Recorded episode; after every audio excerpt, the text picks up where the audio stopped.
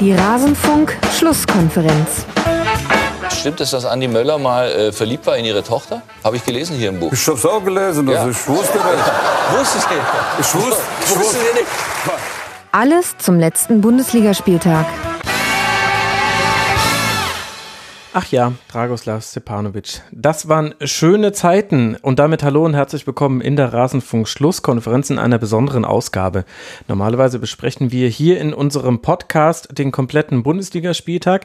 Das hier ist aber eine Ausgabe speziell für alle Eintracht Frankfurt-Fans. Wir wollen heute über das Eintracht Frankfurt-Spiel sprechen, beziehungsweise ihr könnt jetzt gleich hören, was ich, Max Jakob Ost, der Genetzer bei Twitter und Moderator dieser Sendung, mit meinen Gästen zum Eintracht Frankfurt-Spiel besprochen habe.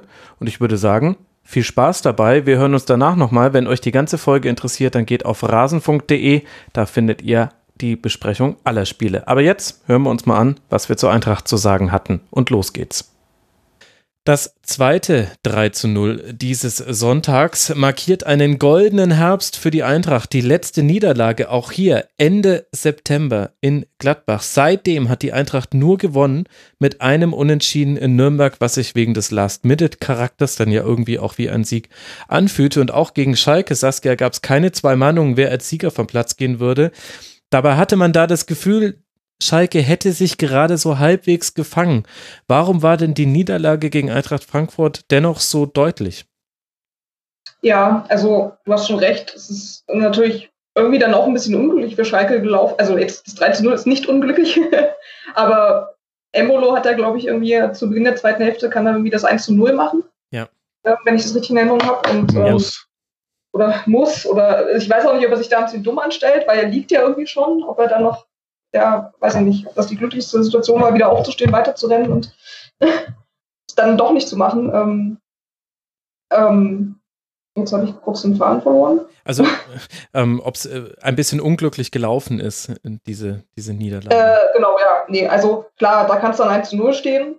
Tut's nicht, steht weiter 0 zu 0 und gleich im Gegenangriff macht halt äh, so dieses Frankfurter, das magische Dreieck, was jetzt immer ein bisschen äh, wieder in den Fokus gerückt ist, also mit Mhm. Rebic, ähm, Jovic und Haller oder der Kostic, der heute auch ganz stark war, ähm, ma- ja, ziehen halt dann von dann sozusagen und ähm, machen das 1 zu 0 und ähm, so, so zieht sich das dann fort. Also ich glaube, gerade dieses, dieses Trio ist ähm, so stark, dass es dann natürlich nicht unglücklich verlaufen ist. Und ähm, ja, äh, die sichern äh, Frankfurt in letzter Zeit auf jeden Fall immer die Erfolge. Und ähm, ich finde, man sieht auch, dass es da nicht nur, es ist nicht nur reines Konterspiel irgendwie, wir laufen durch die Mitte oder über irgendeinen Flügel, sondern sie sind halt auch sehr variabel. Also mal auch durch die Ecke. Ich glaube, heute war ja auch ein, ein Eckball dabei, der zum 3 zu 0 geführt hat, glaube ich.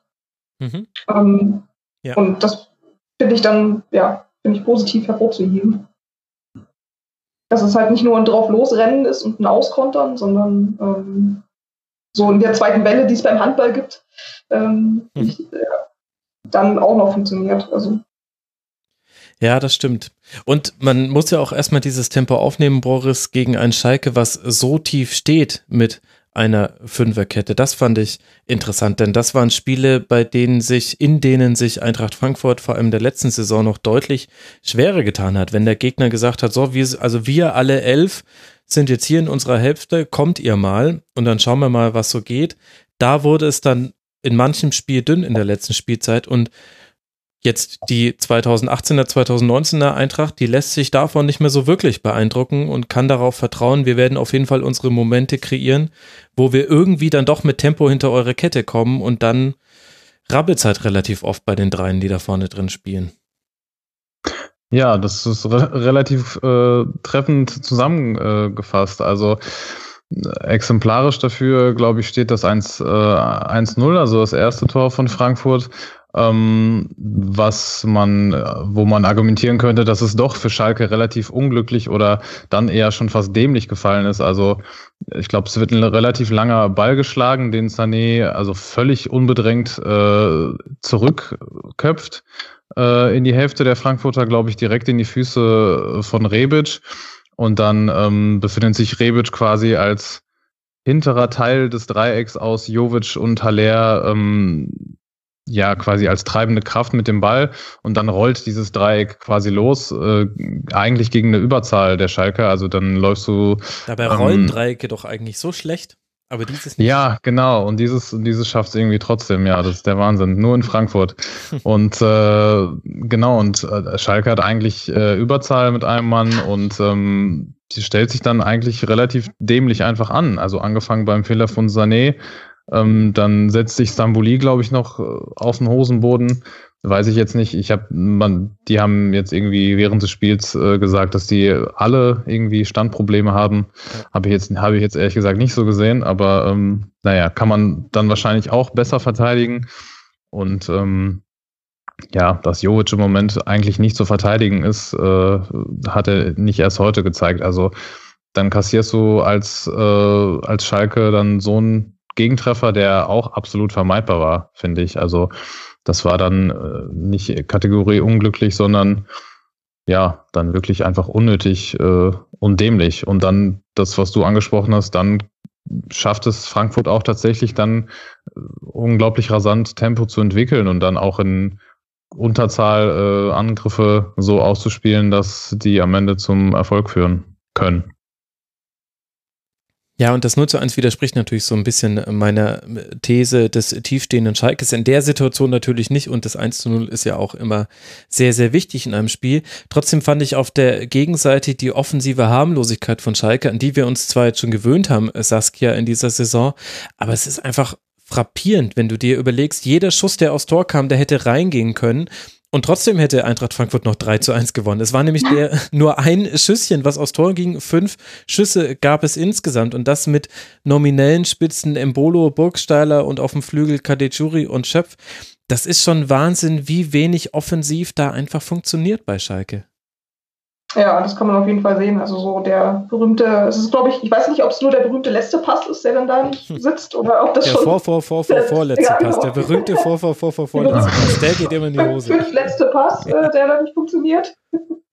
ähm, ja, das kann man auf jeden Fall sehen. Also ich finde Burgstaller zum Beispiel, der ist mir noch irgendwie als, als positivste äh, Person aufgefallen, der irgendwie ganz gut in die Partie startet, aber dann irgendwie so ein bisschen ja, auf, auf einen verlorenen Posten sozusagen ist. Und ähm, ja gut, alleine kann man da natürlich dann auch nichts bewirken. Und ich glaube, Schalke hatte irgendwie äh, kurz vor der 80. Minute noch einen Lattentreffer. Aber genau. selbst wenn der reingeht, dann ist es äh, ein 1 zu 2, ähm, wo, du, wo ich mir jetzt auch nicht vorstellen kann, dass dann äh, dass dieses Frankfurter Dreieck nicht wieder loslegt und äh, trotzdem noch das äh, 3 zu 1 macht. Also ja, Schalke hat das absolut verdient. ein hartes Urteil mit Sanftmut ausgesprochen, denn wir sprechen ja hier über den Tabellenplatz 14 mit 10 äh, Punkten, 8 erzielten Toren. Erst genau in der 78. Minute gab es einen Lattentreffer von Konoplyanka nach Vorlage von McKenny. Das war aber auch so die einzige Situation, die ich so im Kopf hatte, in der man bis an die Grundlinie durchgekommen ist, womit man Boris ja vielleicht auch nochmal über die Abwehrleistung von Eintracht Frankfurt sprechen könnte, denn das geht ja fast so ein bisschen unter, wenn wir immer nur über rollende Dreiecke sprechen, finde ich, wie gut die auch einfach gegen den Ball stehen, trotz aller offensiven Wucht, die sie ja auch auf dem Platz kriegen. Ja, absolut. Und ähm, ganz klar und deutlich hervorzuheben ist da, glaube ich, auch Adi Hütter.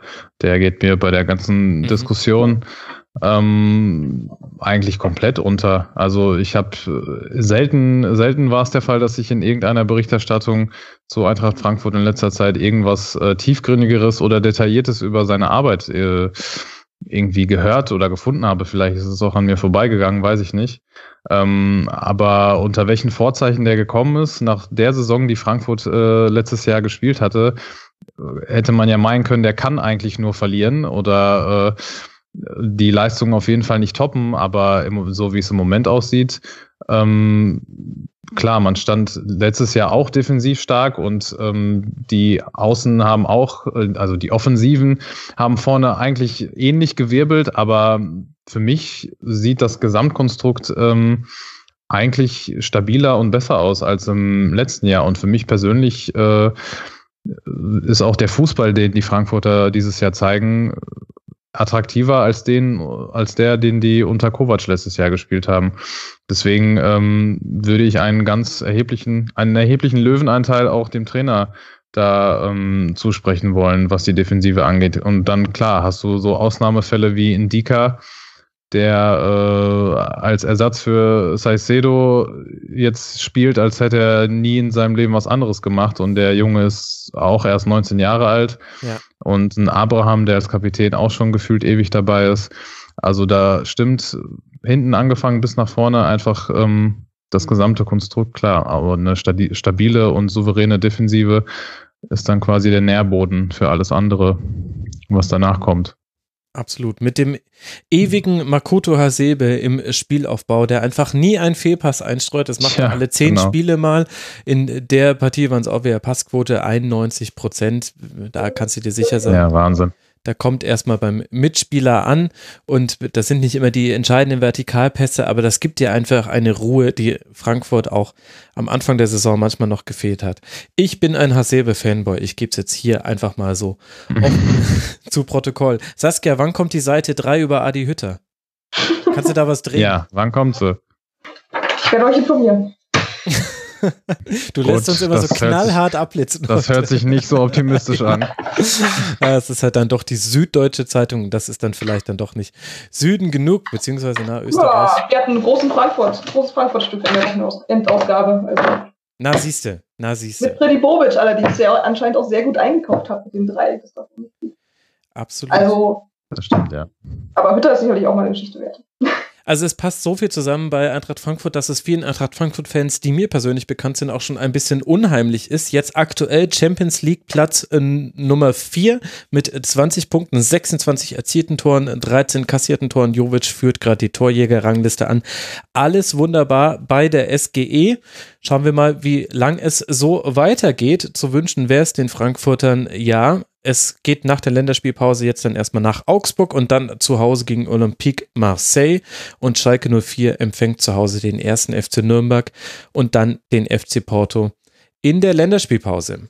Damit sind wir am Ende der deutlichen Heimsiege angelangt und endlich, wird sich Boris sagen, sprechen wir über das Topspiel vom Samstagabend, vom, über das 3-2 von Borussia Dortmund gegen den FC Bayern. Wir wollen einen Schwerpunkt auf Dortmund legen. So, und das war er, der Teil aus der Rasenfunk-Schlusskonferenz zu Eintracht Frankfurt. Wie gesagt, wenn euch alle Spiele interessieren, dann geht doch mal auf rasenfunk.de.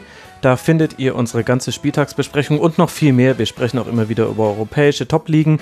Wir sprechen über zeitlose Themen des Fußballs. Hört mal rein im Rasenfunk. Ansonsten hören wir uns sehr gerne wieder, wenn ihr mögt, hier an diesem Ort und an dieser Stelle dann wieder zur Eintracht Frankfurt. Macht's gut. Ciao.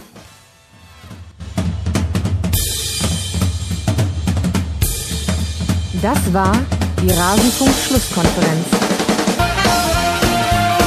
Wir gehen nun zurück in die angeschlossenen Funkhäuser.